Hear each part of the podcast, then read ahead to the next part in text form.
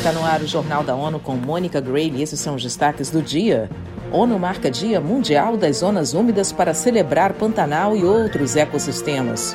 Relatores elogiam decisão do COI sobre atletas russos e bielorrussos nas Olimpíadas do ano que vem.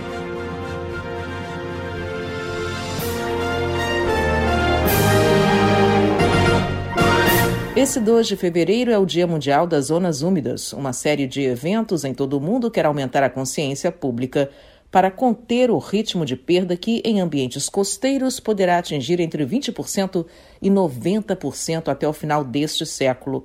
O Programa das Nações Unidas para o Meio Ambiente, o PNUMA, estima que 90% desses ecossistemas complexos foram degradados desde o século XVIII.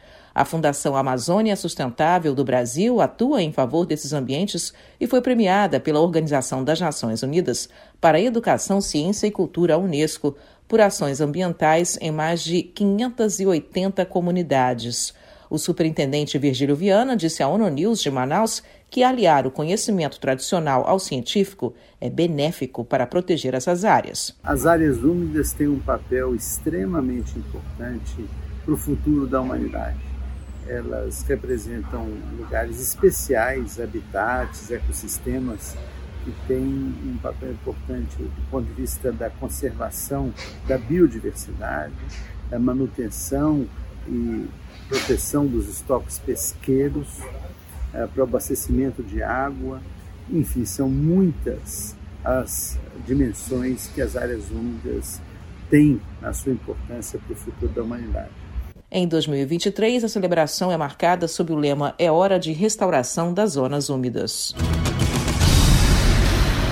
A perspectiva de melhorar a situação de crianças angolanas passa por áreas como imunização, combate à desnutrição, manutenção das meninas na escola e fim da violência sexual contra elas. Quem tem as informações é Eleutério Guevani. O representante do Unicef em Angola, Ivan Yerovi, enumerou à ONU News da Luanda os eixos principais da cooperação com o país em 2023. Nosso trabalho com o programa de imunizações do Ministério da Saúde vai continuar em 2023 é uma prioridade. A segunda prioridade para a nossa cooperação tem que ver com a redução da desnutrição crônica. É uma prioridade do país, é uma prioridade para o Ministério da Saúde e também para a cooperação do Unicef. Na mira da parceria com o Unicef estiveram mais de 20 mil crianças com desnutrição severa em 2022. Da ONU News em Nova York, Eleutério Gavan. O ministro de Angola disse que as prioridades vão seguir por esse ano e no próximo.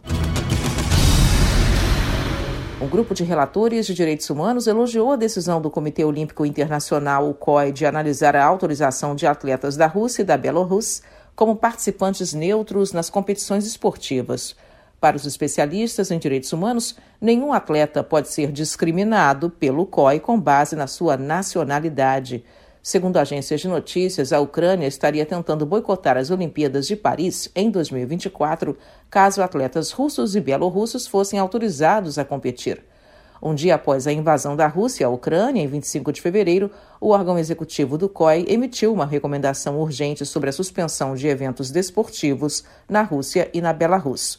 O comitê também recomendou a proibição de atletas russos e bielorrussos, além de funcionários, incluindo juízes, em competições internacionais. Para os especialistas em direitos humanos, o anúncio é uma reversão da política recomendada pelo próprio COI em fevereiro. Os relatores dizem que a proibição causou preocupação séria com a discriminação direta, porque os atletas não podem sofrer preconceito por causa da sua nacionalidade.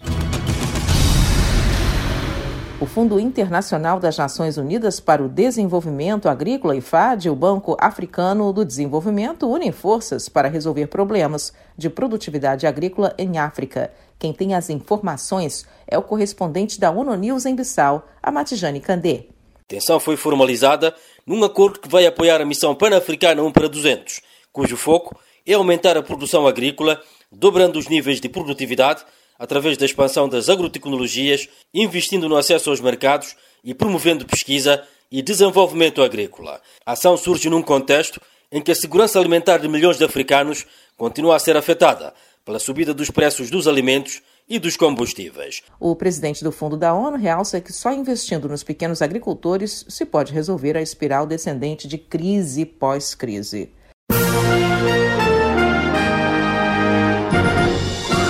Este foi o Jornal da ONU. Mais informações na nossa página news.un.org/pt e nas nossas redes sociais. Siga a gente no Twitter, arroba ONUNews.